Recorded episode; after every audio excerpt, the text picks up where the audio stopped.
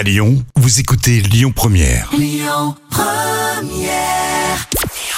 Bonjour Rémi, bonjour Jam. Comme tous les jours, on jette un œil aux audiences. France 2 est arrivé en tête hier soir avec le film Au nom de la Terre et Guillaume Canet au casting. Le long métrage a rassemblé 3 millions et demi de personnes. Ça représente 16% de part d'audience.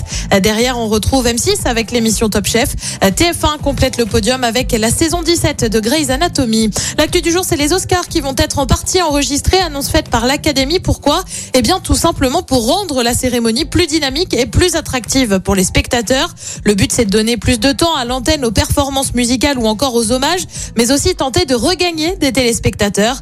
Les Oscars font face à des audiences en berne. hein. La dernière édition avait attiré à moins de 10 millions de téléspectateurs, soit une baisse de moitié par rapport à 2020.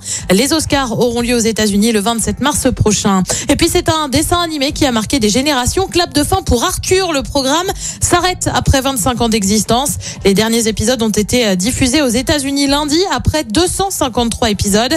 Dans l'épisode final, on le voit devenu adulte qui écrit des romans graphiques. Arthur a été diffusé en France depuis 97, d'abord sur France 2, puis sur France 3 avant de passer sur France 5 en 2004.